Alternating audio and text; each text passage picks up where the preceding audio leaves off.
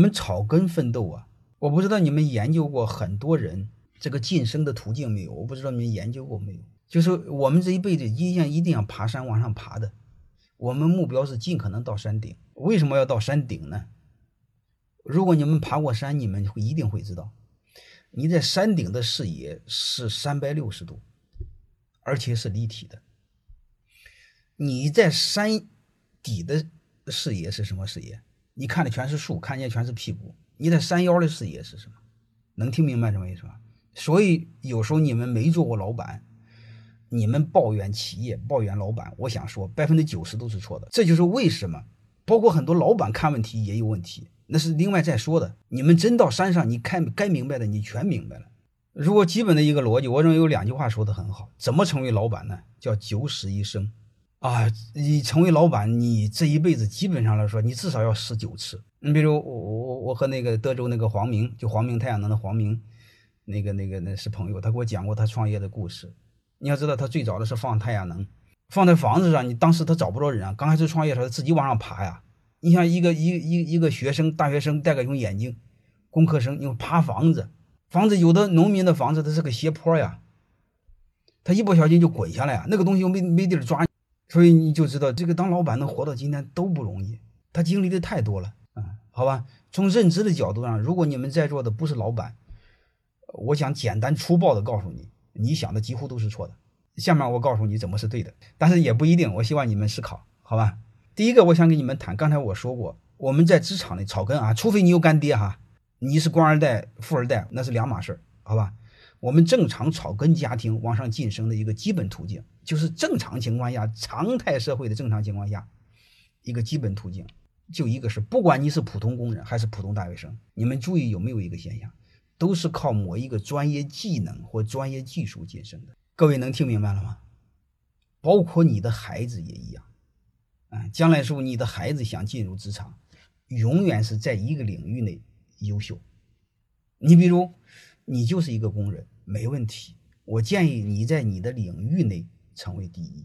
你哪怕是个木匠，是木工的。各位，赵本山说相声就说过一句话：八级木工相当于中级知识分子啊！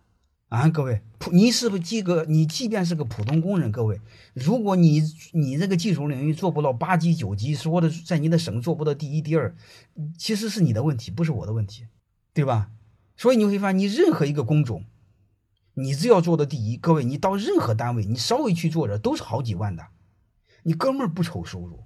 各位，你们不要怕社会上现在对我们一线人员有歧视，对工人有歧视，好吧？你不用怕这个东西，物以稀为贵。包括你大学生刚进入职场也一样，老老实实在一个单位待个几年。刚才我说过，老板是九死一生。刚进入职场的员工，各位，你们一定要给我记一句话，叫万死不辞。就是老板弄死你一万次，你还别辞职。那样的话，你才修炼成人，能明白了吗？其实创办企业也一样，也是在一个领域内数一数二，能明白吗？所以你会发现，我看一个企业，我看一个经营家庭，包括经营一个人的人生，背后都一个逻辑，就是尽可能在一个领域内数一数二。自古一句话叫“百事通，不如一事精”。能明白吗？所以你们在这个路上晋升，然后再往下，为什么要往下晋升呢？因为你只要是晋升了，往下就开始就有意思了。第一个呢，你沿着技术路线继续往前发展，就是成为工程师、高级技工、高级工程师，再另外成为小主管、高级主管，甚至总监。能明白了吗？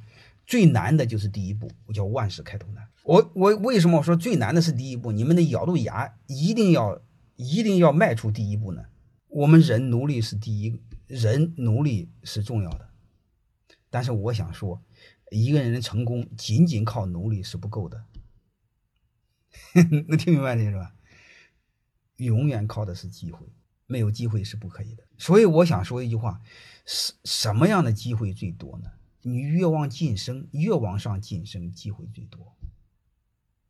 就像爬山似的，你越往上，你可掌控的空间就越大。草根企业一定要是起点靠努力，成长过程一定把握机会。这个机会不是让你投机取巧，各位，也不是让趋炎附势，就是用自己的努力靠成长带来的势能，叫机会。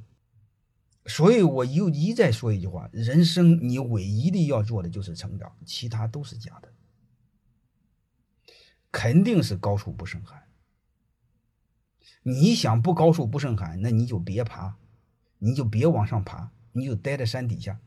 山底下有一堆老鼠窝，哎呀，他们天天在一起抱团，他们非常热闹，还非常开心，那是另外一回事，好吧？我这个就跟你们聊到这儿。